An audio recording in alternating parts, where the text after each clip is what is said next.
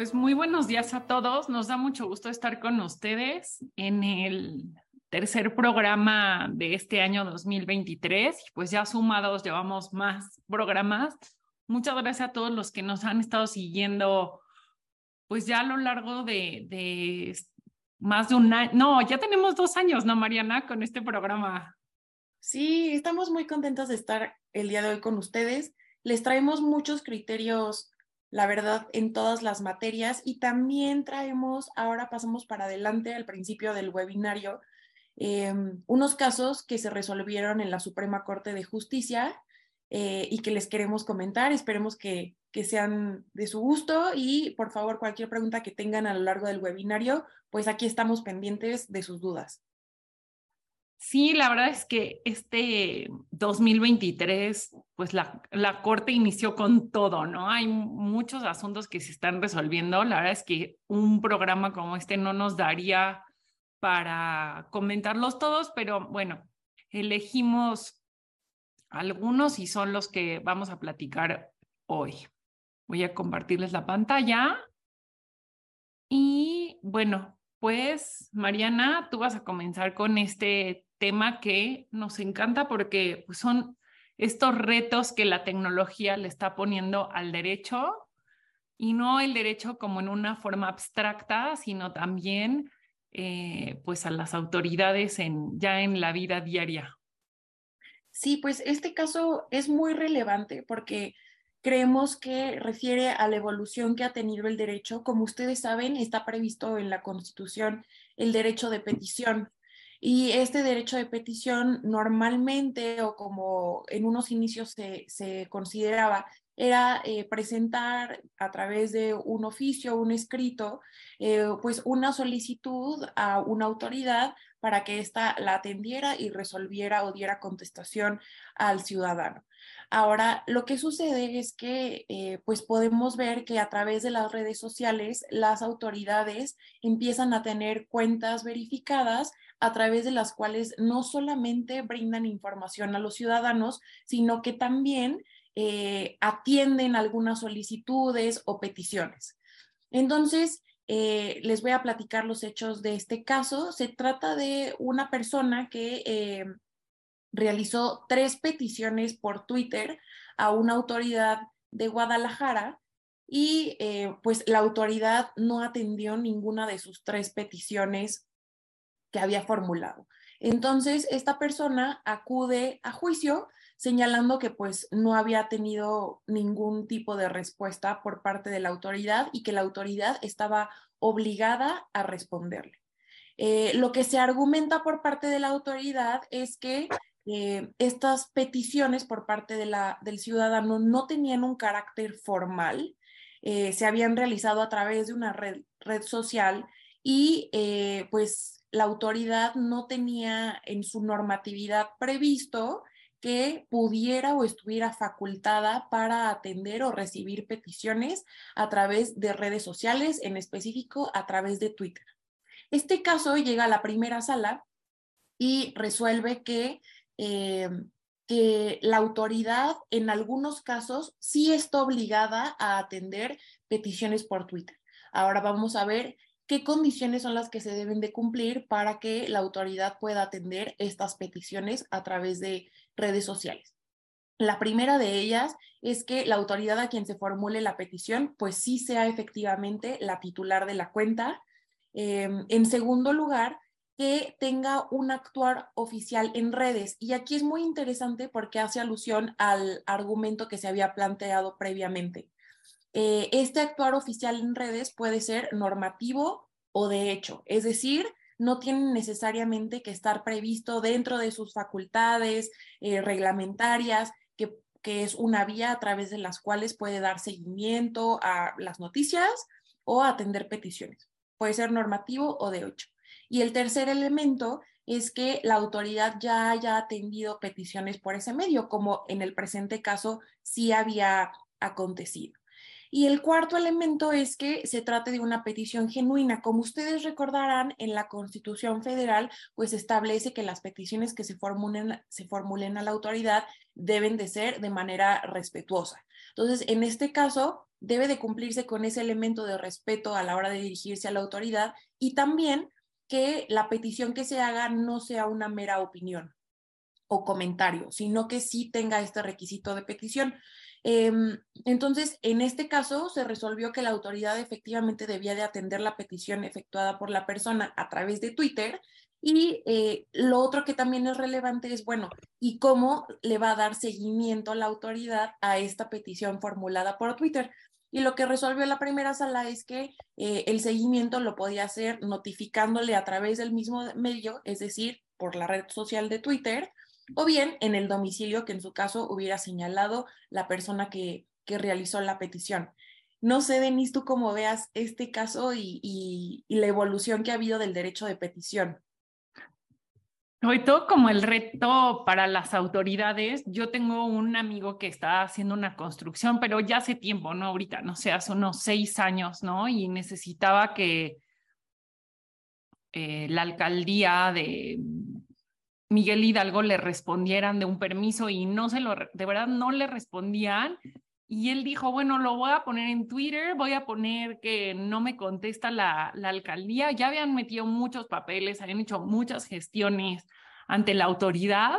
Y cuando envió este mensaje y sobre todo esta parte de que en las redes sociales pues se expone, ¿no? A, la, a, a, a las autoridades, a las personas, incluso a las empresas, tuvo una respuesta inmediata de su asunto. Entonces yo creo que también de aquí va el que este tema haya llegado a la corte, porque realmente los, las personas, los ciudadanos, están utilizando o estamos utilizando más estos medios para mm, eh, alcanzar aquello que, que no tiene una respuesta. Y yo entiendo que para las autoridades pueden decir, bueno, para mí mi cuenta de Twitter o mis redes sociales es para informar lo que yo quiera y yo tengo control sobre ellas, pero con este criterio que, con este asunto más bien que ya resolvió la Corte, cambia completamente el manejo que, que tendrán las autoridades sobre el mismo y también nosotros como particulares el, el poder eh, ejercer eh, pues nuestros derechos por otros medios. igual pues ya levantó la mano José Guillermo Salazar, entonces, este, ah, no, ya no. Bueno, tú, tú dinos, este, José Guillermo, si quieres hablar y te damos la palabra en un momento porque veo que, que ya la bajaste. Pero, este, ah, sí, va, ok. Entonces, si quieres, habilitar tu, tu micrófono y yo ahorita de igual te ayudo.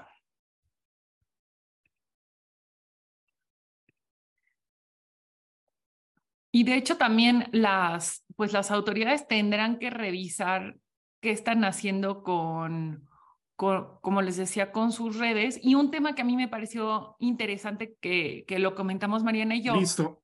Ah, perfecto. Nada más tengo un comentario. Es interesante este criterio, pero creo que hay un tema. Twitter solamente te deja 180 caracteres para poder meter tu petición. A menos que fueran peticiones muy largas, como por ejemplo cuando metes una solicitud de información en el INAI, que por ejemplo te da la posibilidad hasta de 4000 caracteres y o meter un, un archivo en Word con tu petición, pues creo que también si son peticiones muy explícitas y un poco largas o complejas, pues podría verse difícil. Yo creo que esto solo va a ser, pero para peticiones más simples. Voy a decir un ejemplo. Por ejemplo, si, si hay un bache y necesitan que se atienda, eh, mandando las evidencias, pues en este caso, pues tendría que proceder la autoridad pues, de una manera con estas características que ya han enunciado. Sí, otro ejemplo también es, otro ejemplo, perdón, es el que yo les decía, ¿no? Que ya se había iniciado una petición formal por escrito ante la autoridad y no daba una respuesta.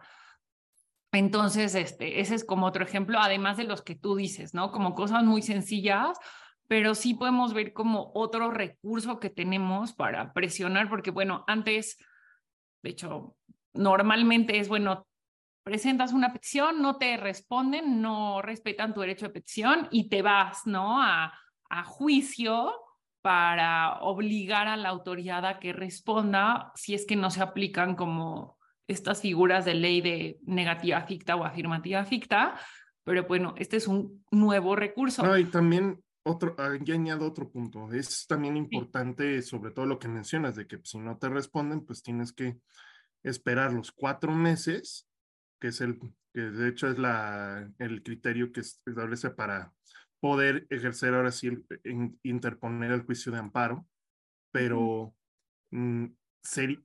aquí la pregunta sería cómo, sería cómo la autoridad podrá desahogar todas estas peticiones y, de, y, y bajo qué mecanismos lo va a implementar de esta manera, porque obviamente esto va a tener que invertir, va a tener una partida muy importante.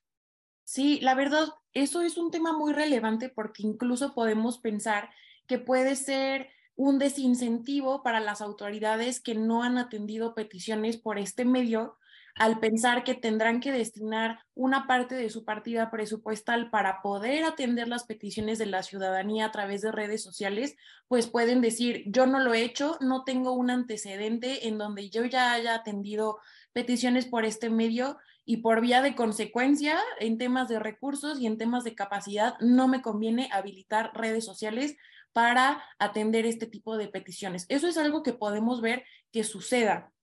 Eh, yo creo que lo interesante es que eh, se está ampliando el camino, se está abriendo el camino del derecho de petición y sí creo que hará falta eh, que se aborde este tema desde el punto pues de regulación, ¿no? Habrá que incluso prever cuál es el, el registro que deben de llevar las autoridades que estén recibiendo peticiones por Twitter, ¿no? Para saber cuántas peticiones atendieron a lo largo del año, cuántas peticiones recibieron, pero pues también puede ser una vía por donde se den cuenta que la mayoría de los ciudadanos les es más fácil realizar sus peticiones por Twitter que determinar cuál es el domicilio eh, de la autoridad eh, cuál es su oficialidad de partes, en qué horario laboran, ¿no? Tenemos que las peticiones realizadas por Twitter, al menos en este caso, no fijaron un horario en donde se pudieran atender estas, estas peticiones.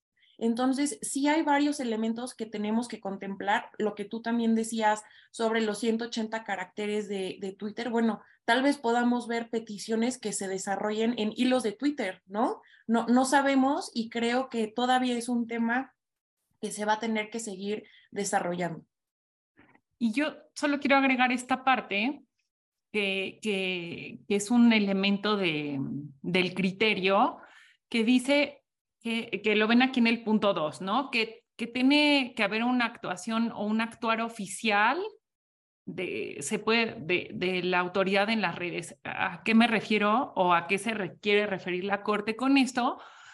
que en casos anteriores esa autoridad ya haya dado respuesta a algún particular a peticiones. Entonces, esa es una condición que es importante que, que nos quede muy clara a todas, porque si es como las letras chiquitas de los contratos, ¿no? Porque es, no vas a poder, o sea, con este criterio no es que ya cualquier autoridad le vas a poder pedir algo por Twitter, no, es dependiendo, y, por eso aquí lo puso Mariana, de manera, o sea, si está contemplado en ley, lo cual pues actualmente no, no lo es, pero si de hecho esa autoridad ya le ha dado respuesta a otras personas por este medio, ahí sí ya queda obligada a darte respuesta a ti.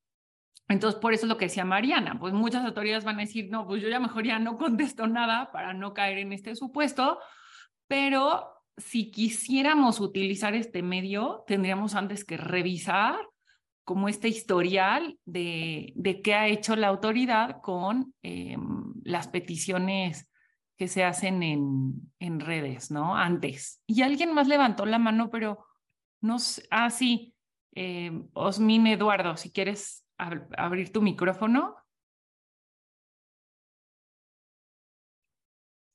Hola, ¿me escuchas? Sí, te escuchamos. Ah, hola, nada. Eh, iba a hacer el comentario, pero ya me lo ganaste. Buenos días. Este, en cuanto al punto 3, ¿no? Que igual se lo, lo establece el comunicado, en que, pues, tal y como lo decías, existan esos indicios de que la autoridad pues haya captado y en este caso respondido pues las peticiones que realizan los usuarios, ¿no? Para que se pueda entender este supuesto. Nada más era esa, esa parte que iba a comentar. Y lo que comentaba también este, la, la licenciada, de que pues en caso de que haya una regulación, yo creo que sí es un gran reto para la autoridad, porque en este caso, o sea, los, la cantidad de usuarios que hay hoy en día en Twitter, pues no quiero imaginar la cantidad de peticiones con las que, que, este, que y estaría recibiendo la autoridad al habilitar este medio, ¿no? Entonces, pues nada más sería un gran reto y pues si, si se abre este canal, yo creo que igual sería un reto, pero importantísimo para las autoridades, las que decidan habilitarlo. No, y también es como esta parte de, digo, este tema está relacionado con, con, con el tema de los derechos de la mujer y esto, pero estos tendederos, ¿no? Que se abren y dicen, bueno, vamos a poner aquí a todos los que han eh, hecho algo no debido contra las mujeres, pero al final, para las autoridades, el, el abrir esto en Twitter, pues también es como un tendedero, ¿no? Porque ahí la gente va y dices, oye, no me has dado respuesta, oye, no estás atendiendo este problema. Y mm, la verdad es como esta parte de eh, cómo el Internet, las redes sociales y todo este espacio público que se da en, en línea también juega un papel relevante para la democratización, ¿no? O sea, de que cualquiera puede hablar y también va a ser escuchado por muchas más personas que mm, respecto a lo que sucedía antes. Entonces yo creo que mm, nos gustó mucho este tema, da mucho de qué hablar, nos encantó que, que, que participen ustedes y, y, realmente está buenísimo el debate y también, pues hasta cierto punto, pues obligar un poco más a las autoridades, ¿no? A decir, al final tu obligación es darme respuesta, ¿no? Que ese es como el central. Y lo otro es, o lo que decía Denis respecto de denuncias que se puedan realizar posteriormente en, en, redes sociales. O sea, si abrimos un canal para atender peticiones por Twitter, ¿por qué no pensar en todas las otras solicitudes, denuncias o quejas que realiza la ciudadanía? ¿Por qué no podrían realizarse a través de redes sociales, ¿no? O sea, el, el, el, la puntita de esta flecha está haciendo el, derecho de petición por Twitter pero aquí lo que pues, nos invita a reflexionar este criterio de la Suprema Corte es, bueno, ¿qué pasa con el resto de las denuncias? Eh, ¿Se podrían atender por redes sociales? Entonces, pues ahí nada más les dejamos la pregunta y este, sí. para pasar a los siguientes temas que también están muy relevantes. Ya solo para cerrar, Rebeca Lemus nos dice, ¿no? Twitter es un muy buen elemento nos pone un ejemplo que tuvieron un daño en una instalación de luz y la única vía en la que tuvieron respuesta rápida fue, eh, o sea, una respuesta rápida de la CFE fue a través de Twitter, ¿no? Fue el reporte al que como que respondieron más rápido. Entonces, bueno, pues sigamos analizando, discutiendo y también ejerciendo nuestros derechos por estos nuevos medios. Este segundo tema pues es un asunto que, también lo resolvió recientemente la primera sala. Y aquí eh, Ricardo Arjona, el cantante, demandó a Toyota porque eh, la empresa Toyota en algún momento utilizó para un, a un anuncio, utilizó eh, la canción de Arjona, no tal cual, sino bueno, la melodía y la modificó para, la, para esta campaña publicitaria, pero además en el anuncio apareció una persona que era muy similar en, físicamente a Ricardo Arjona, ¿no? Entonces, todo esto, por supuesto, pues sin la autorización del artista. Y aquí eh, el planteamiento era si eh, realmente había una violación al derecho a la propia imagen por el hecho de que se hubiera utilizado esta persona o este imitador y, esta, y sobre todo como este imitador, ¿no? Porque no fue que se utilizó una fotografía o un video tal cual de Ricardo Arjona, eh, de manera eh, sin, sin el permiso, sino que era pues su retrato, su imagen.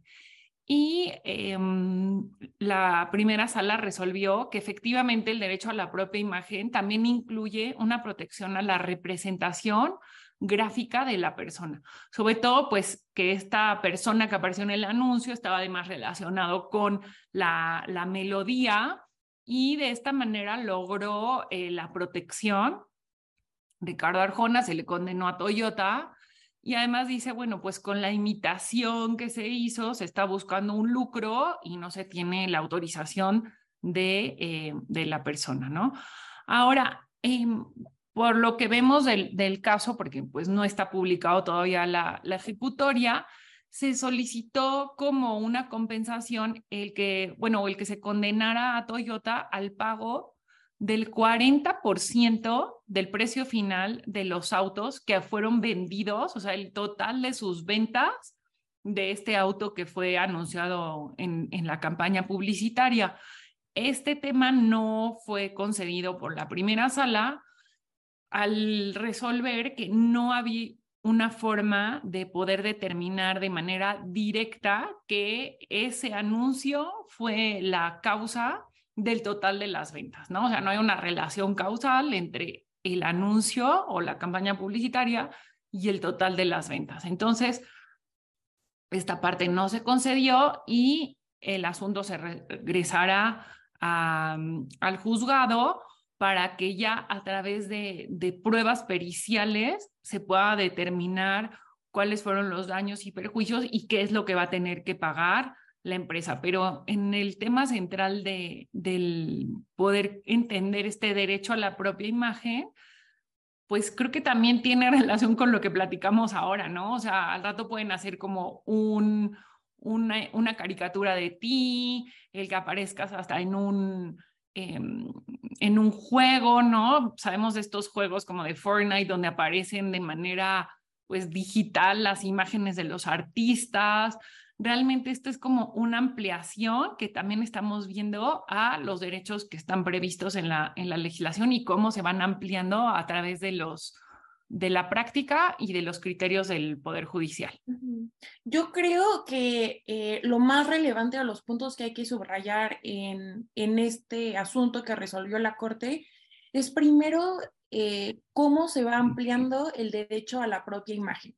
Porque si ustedes se remiten a la ley federal del derecho de autor, em, el derecho a la, propia imagen está regulado en el artículo 87 y habla sobre el retrato de una persona. Entonces, estamos viendo cómo se amplía el que la, imagen de una persona se limite a su retrato, es decir, a, una em, imagen tal cual de pues, su, condición física, de cómo es, y ahora lo vemos pasando a eh, las imitaciones. Es decir, el derecho a la propia imagen no cubre únicamente el que se te represente tal cual eres, sino que también cubre o protege a la persona de representaciones en donde está siendo imitada o se están tomando elementos de esta persona.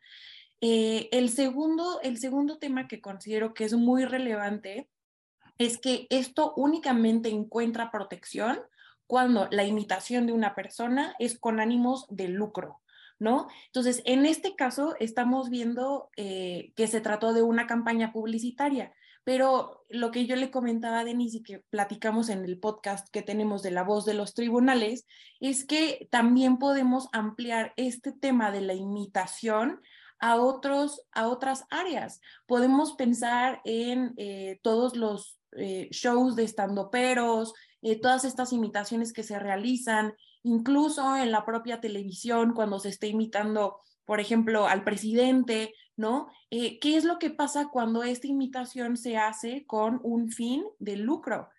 Aquí es donde nos tenemos que empezar a cuestionar cuál es el alcance de eh, esta ampliación del derecho a la propia imagen que cubra también estas representaciones que imitan a una persona en muchos más ámbitos que solamente los spots publicitarios.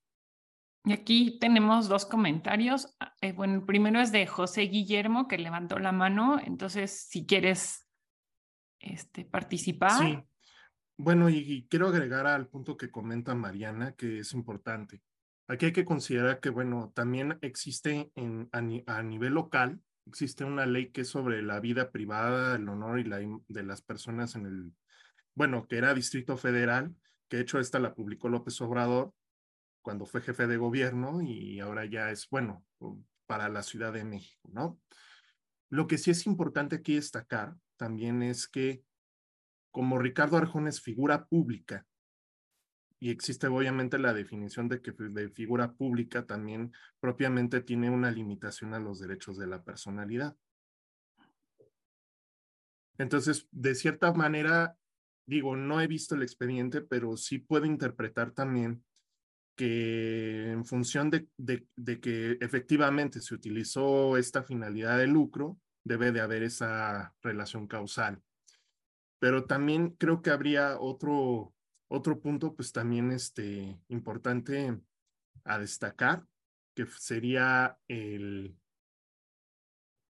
en este caso, pues realmente también al amparo de, esa de esta legislación local, efectivamente sí sea una, es, es el uso de esta campaña para, en este caso, pues para en, un lugar abierto con fines de interés público. O sea, digamos, son, sería otro de los argumentos que se podrían ocupar en este caso. Sí, es como otro, otro elemento importante eh, en relación con el uso de, de la imagen o, o, de datos o de información también de las personas, ¿no? Y esto también, estos asuntos también han llegado a la corte y justo han resuelto lo que tú dices, ¿no? Cuando se trata de una figura pública, se va a analizar de una manera distinta. Muchas gracias, José Guillermo. Y Osmin Eduardo, también em, tienes otro comentario si quieres este, participar. Ah, no, disculpe que se quedó la, la mano levantada. ah, ok, buenísimo. Bueno, entonces nada más igual para cerrar al comentario, eh, señalar que sí, son dos elementos que se deben de considerar, eh, tomando en consideración que las personas que tienen una exposición pública, pues tienen una menor expectativa de privacidad.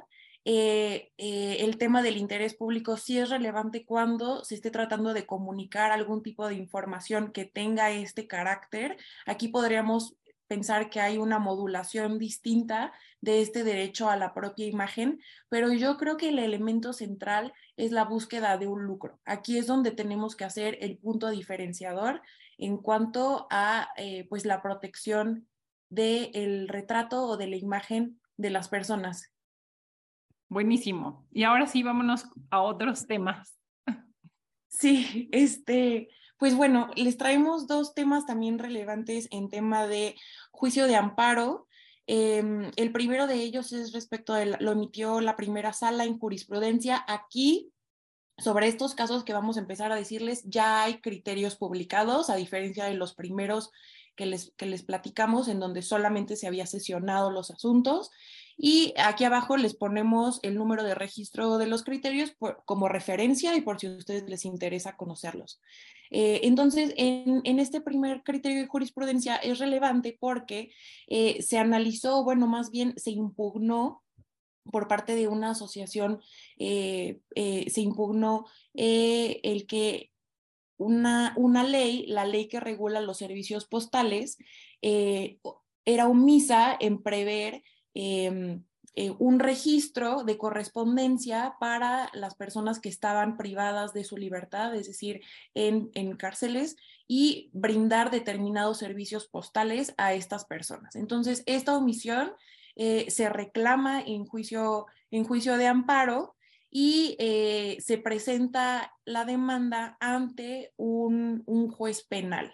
Entonces, aquí la pregunta que surge y que resuelve la primera sala es, Todas las omisiones legislativas se tratan de eh, omisiones que deben de turnarse o remitirse a jueces administrativos o bien se tienen que remitir a otro tipo de jueces, como por ejemplo en materia penal.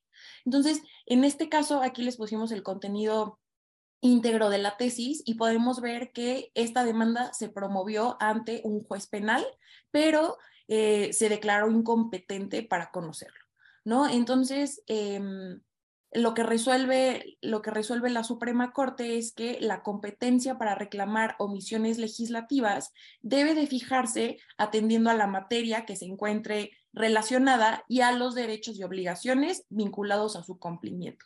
Entonces, aquí si bien se trataba de, eh, de, la ley del servicio postal mexicano, se estaban hablando de derechos y obligaciones relacionadas con las personas privadas de su libertad, que pues está estrictamente vinculado a la materia penal.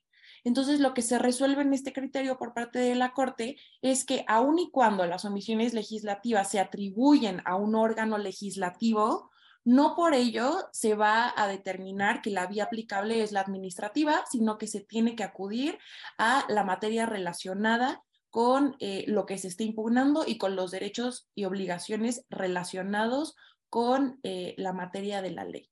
Entonces, eh, pues bueno, este fue el criterio sostenido por, por la primera sala. Em, y bueno, pasamos rápido al siguiente criterio, que también la verdad es muy relevante, es un tema eh, muy polémico porque está vinculado con el tema de la gestación subrogada, eh, que como ustedes saben, la gestación subrogada refiere a em, un método de reproducción asistida que se caracteriza porque pues la mujer que gesta al bebé no será finalmente la madre del mismo. Y aquí hay varias, hay muchas variaciones, es decir, eh, puede ser el, el óvulo o, no puede dar el óvulo. Eh, hay muchas eh, diferencias o ramas dentro de esta gestación subrogada pero lo que es relevante para este caso es que, como ustedes sabrán, la gestación subrogada no está permitida en la mayor parte del país, eh, únicamente está permitida en dos estados de la República, que son Tabasco y Sinaloa, y incluso podemos remitirnos a nivel internacional como contexto, y por ejemplo en España es una práctica que está prohibida.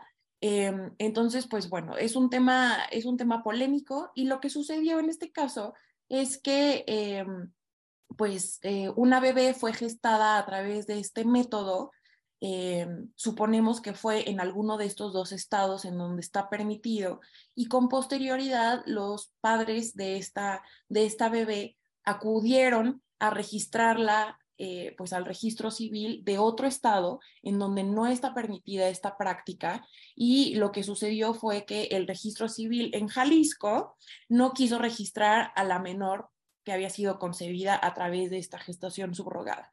Entonces, los padres promovieron amparo.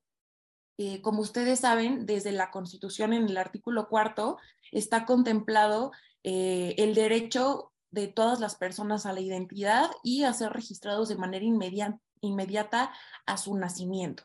Entonces, ante esta, eh, ante esta omisión o negativa más bien del registro civil, pues los padres acuden al juicio de amparo y eh, en el juicio de amparo la jueza les concede la suspensión provisional para que el registro civil expida el acta de nacimiento de la menor. Eh, lo interesante en este caso es que em, una vez que, el registro civil cumple esta suspensión provisional y emite el acta de nacimiento, la juez dice, eh, pues bueno, se verifica ya una causal no puedo continuar con el juicio porque ya cesaron los efectos eh, de lo que se estaba solicitando. ¿no? Lo que se estaba solicitando era la expedición del acta, el acta ya se expidió, yo ya no tengo que continuar con este juicio. Entonces, los padres impugnan, eh, acuden ante un tribunal colegiado y el tribunal colegiado responde, los efectos no han cesado eh, porque lo que se busca no solamente es la emisión de un acta de nacimiento, sino que a través de una sentencia pueda reconocerse si existieron o no existieron eh, esta violación a los derechos humanos, por ejemplo, el derecho a la identidad, y eh, es con este reconocimiento que se cumple la finalidad de por qué acuden los padres al juicio de amparo. Sí, definitivamente es un tema de retos. Nos comenta Osmin Eduardo que en Tabasco existe este turismo por subrogación. Llegan de diferentes partes con la finalidad de rentar los vientres y se está lucrando con esto. Nos dices, urge regulaciones. De hecho, la Corte ya se pronunció sobre este tema. Ahorita, en, mientras estamos platicando, les vamos a compartir nosotros lo comentamos en nuestro blog cuando se publicaron estas tesis en donde analizan de manera completa no de manera completa, pero sí se impugnaron un número importante de los artículos que regulan esta práctica en Tabasco, pero sin duda hay, que, hay temas que quedan pendientes y que tendrán que ser todavía analizados y sí hay muchos temas en los que falta regulación, ¿no? Y protección, eh, pues para todos, para las mujeres que, que, que prestan su vientre, o que lo contratan y también para las personas que, que buscan esta forma para poder tener hijos, ¿no? Me voy a ir a la parte fiscal, son dos, dos precedentes, la verdad, muy rápido se los vamos a platicar porque todavía tenemos otros asuntos interesantes para comentarles, pero aquí eh, este es un tema muy práctico y de hecho conocemos y sabemos que este no es el único asunto que se ha llegado a presentar eh, ante los tribunales, sino que ha sido una práctica que han intentado los contribuyentes. ¿Y a qué se refiere? Yo voy, bueno, yo contribuyente tengo un saldo a favor, solicito la devolución de ese saldo, le solicito al SAT la devolución, el SAT sigue el procedimiento. En el artículo justo 22 del Código Fiscal de la Federación está previsto un procedimiento que puede llegar a, a a tramitar el SAT cuando no tiene la certeza de que proceda la devolución. Pero bueno, finalmente al, contribuyente se le negó la devolución de, de, ese saldo a favor, ¿no? Que es importante considerar es cuando tenemos un saldo a favor, siempre está esta posibilidad ya sea de solicitar la devolución o solicitar el acreditamiento contra impuestos futuros. Pero bueno, si ya el contribuyente optó por la devolución y se le niega, em, ¿qué pasó aquí? Que el contribuyente presentó una declaración complementaria y en esta declaración complementaria le dice al SAT, oye, eh, eh, acredítame, ¿no? Acredítame este saldo a favor. Y aquí el punto a determinar y que, sur y que dio lugar a una contradicción de criterios es si procedía o no este acreditamiento cuando ya había una negativa previa eh, respecto de, de, la devolución, ¿no? Y aquí la segunda sala resolvió esta, esta contradicción para determinar que cuando ya hubo una negativa por parte del SAT para la devolución de un saldo a favor, eh, el contribuyente ya no podrá modificar esta situación, no podrá cambiar de opción a decir, bueno, ahora acredítamelo y em, pues definitivamente em, esto deja a pues, los contribuyentes que ya lo habían intentado, pues no, no se podrá tener esta práctica. Y justo uno de los elementos que, que analiza es, bueno, si em, ya el SAT analizó qué está sucediendo y se da cuenta pues que ese dinero no se le puede devolver al contribuyente, pues tampoco se le podrá acreditar, ¿no? En, en ciertos casos puede entonces ser más conveniente solicitar el acreditamiento, que es la vía pues un poco más segura, sobre todo porque en la práctica el SAT no es tan común que el SAT inicie procedimientos de revisión de los saldos a favor cuando se solicita el acreditamiento, aunque podría llegar a suceder, ¿no? Pero sí sabemos que las devoluciones pues están mucho más en la lupa del SAT y con este criterio pues ya se cierra esta posibilidad de, de cambiarme de una opción a otra, ¿no?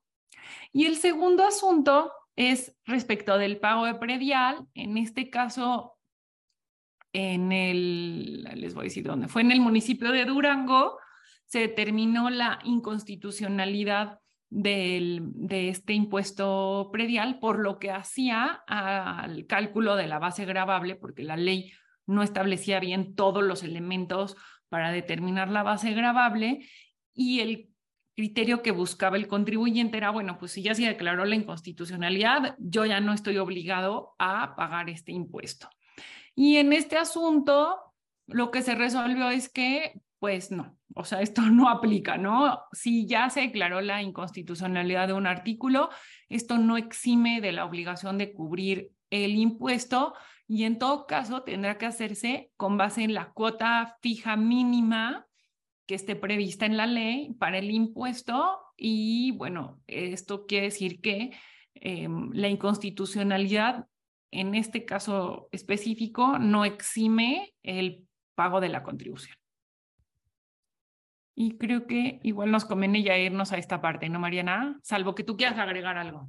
No, de acuerdo. Yo creo que por el tiempo y para que nos dé oportunidad de ver los otros criterios que les traemos, eh, vamos a platicarles en materia civil de dos criterios relacionados con los, los seguros, las letras chiquitas de los seguros, este, o la argumentación por parte de las aseguradoras también.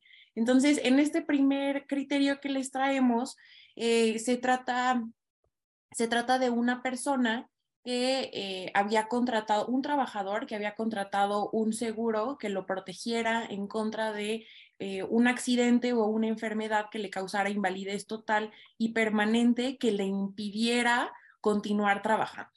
Eh, esa fue la póliza que él contrató y lo que sucede posteriormente es que se verifica el siniestro, la persona queda en este estado de invalidez total y permanente que le impide trabajar y pues demanda que se, se haga efectiva el seguro que había contratado pero lo que realiza la aseguradora es que argumenta que pues en realidad el siniestro no se verificó porque el trabajador ahora tenía un trabajo distinto a aquel que había señalado en el momento en que contrató el seguro. Entonces, el, tribunal colegiado analiza y determina que eh, eh, aun y cuando esta persona tenga un trabajo distinto, con un salario distinto, eh, la póliza no le obligaba a dar un aviso de que hubiera obtenido un nuevo trabajo. Entonces, como esto tampoco estaba previsto desde la póliza, em, sí tenía que indemnizarse al trabajador de acuerdo con el salario que estuviera percibiendo en el momento en el que, en el que sufrió este incidente. Em, entonces, pues bueno, es interesante saber que sí procede cuando, siempre y cuando no esté previsto algo en contra o, alguna determinación específica en la póliza, sí procede que pueda hacer valer este seguro de invalidez respecto de la última actividad laboral que realizó, siempre y cuando esta actividad pues también sea acorde con los conocimientos y aptitudes que tiene la persona. Y el otro asunto en este caso se trata, bueno, de, de un tema de seguros, pero seguro por parte de, del ISTE. Y bueno, una persona que pues es un, un servidor público, ¿no? Porque está eh, inscrito en este, en este sistema de seguridad social, tú este, tenía igual un crédito para casa, ¿no? Otorgado por el FOBISTE, que es este instituto que hace las veces del, como del Infonavit, pero respecto de las personas que prestan sus servicios en entidades públicas, también cae en, una incapacidad total y eh, pues se declara su incapacidad total para trabajar y la legislación tiene previsto un seguro eh, para la cancelación de los créditos cuando, la cuando el trabajador o el servidor público em, cae en un supuesto de incapacidad, ¿no? Pero aquí la autoridad argumentó que el trabajador no estaba al corriente de los pagos del crédito y que por lo tanto no podía eh, recibir este beneficio de la cancelación del crédito. Y lo que resolvió el tribunal colegiado es que em, si la ley no establece como un supuesto de de manera expresa, ¿no? Que el hecho de que no esté al corriente de los pagos implica o tiene como consecuencia que no podrá cancelarse el crédito. Si esto no está previsto tal cual en la legislación, no es posible em, pues castigar al trabajador con esto, ¿no? Y por lo tanto, independientemente de que esté o no al corriente de los pagos, si ya está prevista en la ley este seguro para los casos de invalidez, en caso de una incapacidad, pues esto efectivamente libera al trabajador de las obligaciones de este crédito, ¿no? Entonces, este, nos gustó como, como verlo desde las dos ópticas, tanto de la parte de la contratación de un seguro con una em, compañía de seguros privada, pero también eh, lo mismo respecto de un, una prestación de seguridad social que tienen los trabajadores. Y nos vamos a este tema que, que no, también creo que va a dar mucho de qué hablar. Nada más voy a, para cerrar, José Guillermo nos dice, creo que es una táctica tramposa de la aseguradora, pues con ello buscaba deslindarse completamente de la responsabilidad, pero sería contrario a derechos como el derecho a la salud y a la libertad del trabajo. Sí, dicho, nosotros hemos estado comentando varios criterios que han sido publicados por las aseguradoras, pues mucho sí se dio por, por, la contingencia sanitaria pero también otros en otros temas. Pero bueno, Mariana, igual está muy, muy interesante este tema y, te cedo la palabra para que nos expliques qué es el derecho al olvido digital y si este derecho existe o no en México. Y esto lo analizó la primera sala. Bueno, yo creo que para entrar a materia de este derecho, lo primero que tenemos que hacer es entender qué es. Eh, el derecho al olvido lo podemos definir, todavía se están moviendo estas definiciones porque es un tema relativamente nuevo, pero para efectos de, explicarles lo podemos definir como la posibilidad de una persona de solicitar que se borre su información en un buscador de Internet o bien eh, el hecho de que eh, las ligas que estén referenciadas a su nombre en Internet sean removidas por parte de los operadores de estos buscadores, es decir, Google, Safari, etc. Entonces, eh, este derecho eh, tiene sus orígenes en eh, el derecho de la Unión Europea. de hecho, uno de los primeros casos en donde se hizo alusión a este derecho al olvido fue en España en 2010. una persona solicitó a la Agencia Española de Protección de Datos, que podemos pensar que tal vez es como un INAI aquí en México, que se eliminara la información que aparecía en estos motores de búsqueda con su nombre, porque eh, a la hora que él escribía su nombre en Google, em, pues en lugar de que aparecieran cosas positivas, lo vinculaban con deudas que él había tenido eh, ya mucho tiempo anterior y que ya habían quedado pagadas. No obstante que estas deudas ya habían quedado pagadas, pues aún seguía apareciendo él como deudor, su nombre aparecía como deudor cuando él era buscado en Internet. Y eh, pues yo creo que esto no es menor. Eh, la verdad es que cada vez más que nosotros vamos a ir a algún lugar, conocer una nueva persona en temas profesionales, en temas académicos, pues uno busca información referente a la persona y lo hace a través de estos buscadores. Entonces, el, el tema o lo que se quiere proteger aquí es, bueno, ¿qué es lo que pasa cuando aparece en Internet o en los buscadores información que pues no, no está actualizada o que puede ser incorrecta?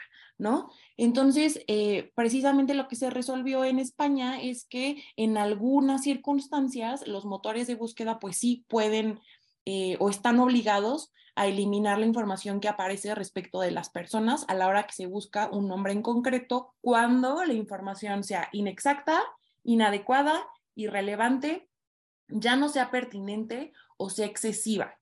Eh, entonces, pues bueno, esto es el contexto de lo que ha pasado en la Unión Europea, en donde sí se ha reconocido como derecho al derecho al olvido. Y ahora, lo que podemos ver aquí en México es que este derecho al olvido fue contemplado en el Código Civil em, eh, de la Ciudad de México, si no mal recuerdo, y eh, en este caso se reguló para efectos de que la albacea pueda solicitar que se elimine la información de la persona fallecida en, eh, en los registros electrónicos. Entonces, podemos ver que está un poco, eh, eh, no es el, el, mismo derecho o no está regulado igual que como está regulado en Europa, ¿no? Aquí es para un caso muy específico. entonces, este artículo fue impugnado por una asociación civil que es la Red en Defensa de los Derechos Digitales, que a los que estén familiarizados con el tema de protección de datos personales les va a sonar mucho, es quien se ha encargado de impugnar eh, varios temas en protección de los derechos a la privacidad. Impugna este artículo eh, eh, considerando que pues era contrario a la libertad de expresión y era contrario al acceso a la información. Entonces, lo que hace la primera sala es analizar esta porción normativa del Código Civil que faculta al albacea a solicitar que se elimine la información de la persona fallecida en contraste con eh, los derechos a la libertad de expresión y eh, acceso a la información. Entonces, lo que resuelve la, la, primera sala es que este derecho no es compatible eh, con la normatividad y el alcance de los derechos que hay en nuestro país. En primer lugar, y creo que este es el punto más relevante, es porque ellos consideraron que se, edificaba una censura previa a la libertad de expresión. Em, a la hora de pues, eliminar o restringir el acceso a todos estos datos. Em, que existe una presunción para que toda la información pública se mantenga con ese carácter, es decir, se mantenga con carácter público y em, también argumentaron que pues no había ninguna obligación por parte de los buscadores para que ellos pudieran filtrar o determinar qué información es relevante para el interés público y qué información es la que debe de ser eliminada. Entonces, pues la, verdad es que eh, si bien este amparo fue promovido por una asociación civil en defensa de los derechos de, a la libertad de expresión y protección eh, y acceso a la información, pues lo, lo, que vemos es que, o al menos yo veo que hay un, un, una laguna de protección a lo que les comentaba en un primer momento, el que tu, tu nombre sea vinculado con datos inexactos, ¿no? Ahora, en, otro tema, pues también podemos pensar en, en el tratamiento de los datos. Eh, lo que argumenta aquí la Corte es que pues no están obligados los buscadores como a filtrar esta, esta información, pero pues sí es relevante considerar cómo se están protegiendo entonces los derechos ARCO, por ejemplo, en este tipo de situaciones, y si es que el derecho al olvido protege algo adicional a lo que ya está protegido con los derechos ARCO. Eh, igual, para cerrar, me gustaría comentarles que en España lo que se realizó para proteger estos derechos es que, por ejemplo, Google como buscador implementó un formulario en línea para que los ciudadanos de, la Unión Europea pues puedan solicitar que se retiren determinados resultados de búsqueda em, cuando consideren los, los, elementos que les dije, ¿no? Que es incorrecto, inexacto o ya no es relevante. Entonces, pues no sé, no sé, Denise, tú qué opines sobre esta resolución de la Corte, sobre esta aproximación al derecho al olvido, eh, el juego que tiene con los derechos a la libertad de expresión, eh, al acceso a la información y, y, bueno, también la protección a la persona cuya información incorrecta está en Internet. Sí, y mm, desde mi punto de vista, bueno, si bien este derecho al olvido digital lo analizó la Corte con motivo de una disposición en el Código Civil. Si, bueno, igual ahorita les voy a, les vamos a, mm, compartir la publicación en la Gaceta de la Ciudad de México en que se publicó este artículo que es relativamente nuevo, creo que fue en 2021 cuando se publicó. Y desde mi punto de vista es un tema que no tendría que haber estado regulado en la materia civil, porque que dice, bueno, el albacea, bueno, primero dice la persona que, que, que, que, mm, que va a dar un testamento puede establecer como legatario, le puede, puede determinar en el propio testamento a quién le va a dejar sus claves de Internet, a quién le va a dejar sus accesos, o si tiene bienes en Internet, también los puede, eh, se pueden establecer todo esto en el, en el testamento. Esa parte está bien interesante, la verdad ya nos da como momento para platicarlo y además no es tema de esta tesis. Pero la segunda parte del artículo es todo lo que ya describió Mariana, pero a mí realmente me surge la, la pregunta de, ¿es la legislación civil la que tiene que definir cómo se usan los datos la información de una persona, desde mi punto de vista, no. ¿Por qué? Número uno, pues eso es una, eh, compete al, tema de em, protección de datos personales, que es competencia federal, ¿no? No es un tema de los estados, eso en primer punto, pero bueno, eso no, no entró como a la discusión en la Corte, pero desde mi óptica pensaría que em, esta parte tendría que estar prevista en la ley federal de protección de datos, ¿no? Número uno. Y número dos, para mí, desde mi punto de vista, cuando todas las personas tenemos este derecho a la cancelación de nuestros datos, también tendríamos este derecho a que si existe información que no es, no es exacta o ya no es vigente, que son los elementos que ya nos platicó Mariana, pues que no, no fuera público. Pero este tema bien concreto que, que planteamos y que pudiéramos tener la problemática, los que estamos vivos, ¿no? Porque este tema es para quien ya falleció, pues no ha sido analizado tal cual eh, por la Corte, queda abierto el tema. Eh, nos comentaba ahorita Silvia que ella justo tiene un problema parecido. Entonces, realmente hay que eh, presentarlo y argumentarlo debidamente en tribunales y tendrá que ampliarse, desde mi punto de vista, pues este derecho a la cancelación de los datos, ¿no? Y voy a aprovechar para darle la palabra a José Guillermo que levantó la mano y después a, a Osmin Eduardo. Este, listo, José Guillermo. Eh, bueno, y considerando este caso, creo que uno de los puntos mm, fundamentales del derecho al olvido, y ahorita, bueno, lo acabo de poner en el comentario, pero sí tiene que ser un punto de debate central. Siento que para mí la Corte se quedó mm, parcialmente bien, pero también parcialmente corta con esto. ¿Por qué? Porque al final del día, si bien exactamente no hay una compatibilidad, también en base a, lo que mencionaban de la libertad de expresión, todo derecho no nada más es absoluto, también tiene límites.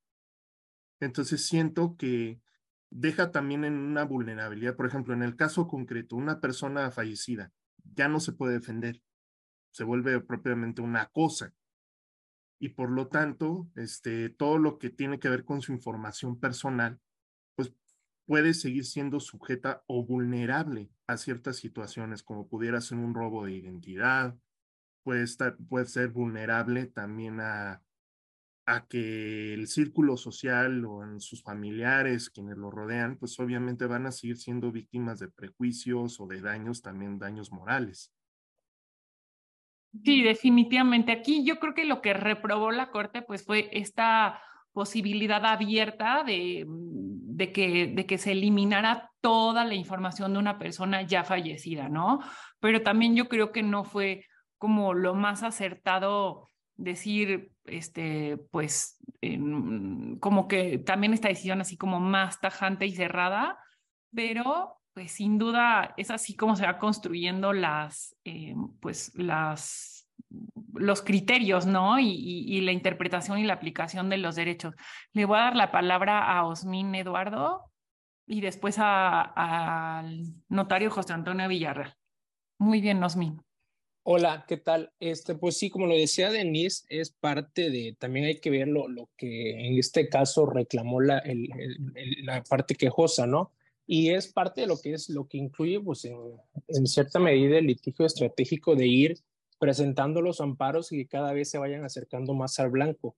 En este caso, pues sí, desde mi punto de vista, sí es un tema de que, que se tiene que regular, sobre todo por este tema de la información, el exceso de información que se encuentra en la nube, porque, por ejemplo, eh, un tema, claro, ya muy extremo, poniéndolo muy extremo, este, una vez por ahí vi que creo que varios ubican a este eh, youtuber Luisito Comunica, que en uno de los países que él fue, eh, lo detuvieron porque alguien se le ocurrió de, en tipo meme, no recuerdo qué país, publicar que él era un delincuente y que era un terrorista y que había este, incendiado cierta parte del Amazonas, etcétera. Entonces la migración se mete en un problema, lo detienen, eh, tuvieron, tuvo que empezar a, a desarrollar un procedimiento. Eh, terminó pues no tan mal, pero sí, sí es o sea, es pauta de la regulación de la información, en este caso información errónea, porque pues cualquier persona puede subir algo a, la nube y chance se hace viral y chance no, pero si se hace viral, ¿cuáles son las repercusiones que tiene eh, la persona objeto de esta, de esta falsificación o de este error en sus datos, ¿no? Entonces, por eso sí, sí está la regulación, pero qué bueno que ya se está empezando a hablar del tema. Obviamente la Corte no puede resolver en este instante eh, de, de, manera este, eh, concreta, pero yo creo que sí, eh, ya que está sobre la mesa el tema de conversación, pues van a empezar a llegar más casos y chance y en un futuro se regula esta situación. Incluso podemos pensar en los casos en que, eh, por ejemplo, esté tu nombre relacionado con un, un, proceso que haya sido, no sé, tal vez de secuestro o un incendio en donde hayan perdido la vida varias personas, que tú no hayas sido responsable, pero que haya sido como una parte víctima. Eh, ¿Qué es lo que pasa ahí? Tal vez tendríamos derecho a a que tu nombre fuera removido de o desvinculado de un secuestro o de muchas cuestiones que pueden poner a las personas en una situación de vulnerabilidad. Y yo sin duda creo que hay diversas formas para poder abordar el derecho al olvido, tal vez por la vía, la vía civil, como bien comentaban, podría ser a través de el daño moral que se puede causar a una persona, pero sin duda tiene que ser regulado también en protección a los datos personales, al tratamiento que se está dando y no dejar un vacío normativo eh, que impida que las personas encuentren protección cuando, como en el caso que nos comunicabas eh, o nos platicabas de Luisito Comunica, ¿no? Eh, ¿Quién es responsable ahí? Porque al final una persona está está viendo efectos negativos o nocivos de una publicación vinculada con su nombre, eh, en donde trae información que no es eh, correcta y, pues está sufriendo algún tipo de perjuicio. Entonces, esto sin duda debe de ser regulado por, por el poder legislativo o tal vez a través, como decían, de, litigio estratégico, eh, ir sentando precedentes y ampliando este derecho al olvido. Lo que yo sí creo es que tal vez es un poco tajante, y es mi opinión personal, el que se diga que no encuentra ningún tipo de cabida en nuestro orden normativo, ¿no? Tal vez habrá que encontrar la forma eh, eh, de poder encontrarle su lugar para que no existan vacíos normativos que desprotejan los derechos de las personas. Sí, y voy a darle la, la, la, voz al notario José Antonio, ya si quiere participar. Ah, muy buenos días, muchas gracias. Muy amables por su, por su, este, por compartir sus impresiones sobre este aspecto y sobre los temas relacionados con las resoluciones de los órganos jurisdiccionales. En este caso, y después del análisis y y reflexión que ustedes eh, hacen del contenido de esta resolución. Eh, mm, quería compartir su, su sentir en el sentido de, ¿tendría algún, algún caso que en un testamento público abierto, que es el más utilizado en los estados de la República, donde todavía existen otros tipos de testamento, establecer o encomendar a la albacea por parte del testador el precisamente solicitar eh, se borre su información en, en estos buscadores. Si con esta resolución tendría algún sentido establecerlo expresamente para autorizar a la albacea a, eh, a, solicitar el ejercicio de este derecho. ¿Qué opinan? Pues es que justamente sí, eh, bueno, el derecho a que se eliminara toda la información, pues eso fue lo que la Corte determinó que no es válido, ¿no? Entonces, aunque está previsto en el Código Civil de la Ciudad de México, pues la Corte determinó que, que no es válido, aunque si vemos, eh, no logró la votación para hacer un precedente obligatorio, es todavía una tesis aislada, eh, pero lo que yo sí veo interesante, licenciado, es que eh, este nuevo artículo, bueno, nuevo entre comillas, del Código Civil de la Ciudad de México, que establece expresamente cómo se puede señalar como legado eh, todos ah, varios aspectos que tienen relación con eh, pues nuestra vida digital, ¿no? O sea, las claves de acceso, em, algunos otros bienes digitales, Perdón porque ahorita no, no encuentro realmente el artículo, pero ustedes lo pueden buscar, es el 1392 bis del Código Civil para la Ciudad de México y esto sí, sí puede ser un tema muy relevante de práctica por parte de los notarios, porque en esta parte pues no hay una limitación expresa, ¿no? Muy amable, muchas gracias. No, al contrario. bueno, Silvia Soto no, nos comenta eh, que no sirve su micrófono, pero pues que ella tuvo una situación muy difícil, ¿no? Y que, y que sigue estando en línea toda esta información. Pues Silvia, esperemos que haya sido de, de, utilidad para ti, también incluso con, con esta asociación que presentó esta tesis, pues tal vez puedas como acercarte y, y ver qué, qué pasa. Y bueno, Jaime nos habla de las familias de las víctimas del crimen, dónde quedan los derechos a no ser revictimizados.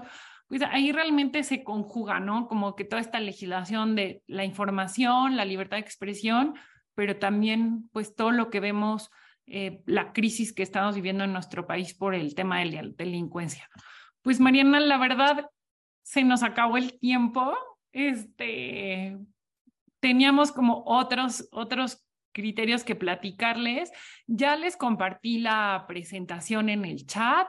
Eh, entiendo que también la recibirán por correo ya cuando, cuando termine el chat. No sé si quisieras nada más cerrar con algo o cerrar con algún otro criterio si nos regalan unos dos minutos, como tú veas.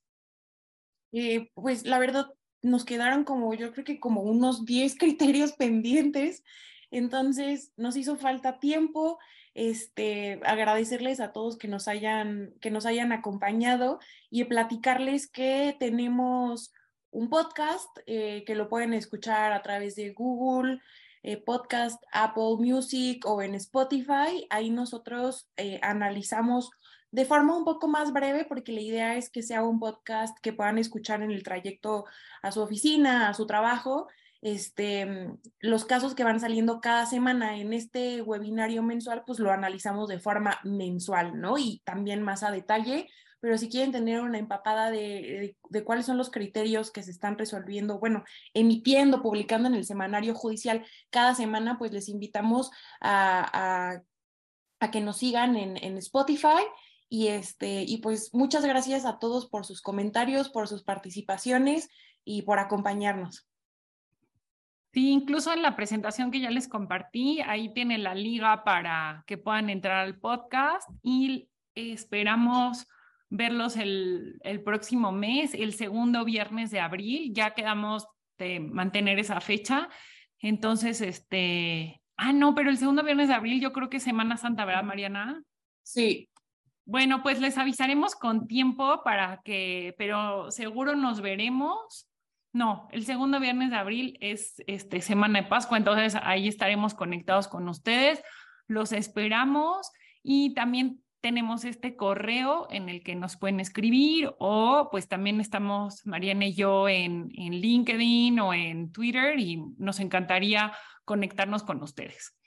Pues sí, ahí perdón, nada más decirles que ahí les puse en, en el chat ah, del seminario la liga directa al Spotify por si quieren irse actualizando cada semana eh, para que se les sea más fácil eh, conectarnos a través de esa vía. Buenísimo, pues que tengan muy buen fin de semana. Ya es viernes, como dicen muchos conductores de radio. Nosotras no somos conductores de radio, pero también nos aplica la felicidad de que ya está cerca el fin de semana. Muchas gracias. Bye, que tengan buen fin de semana. Luego. Gracias, buen día. Hasta luego. Gracias, buen día.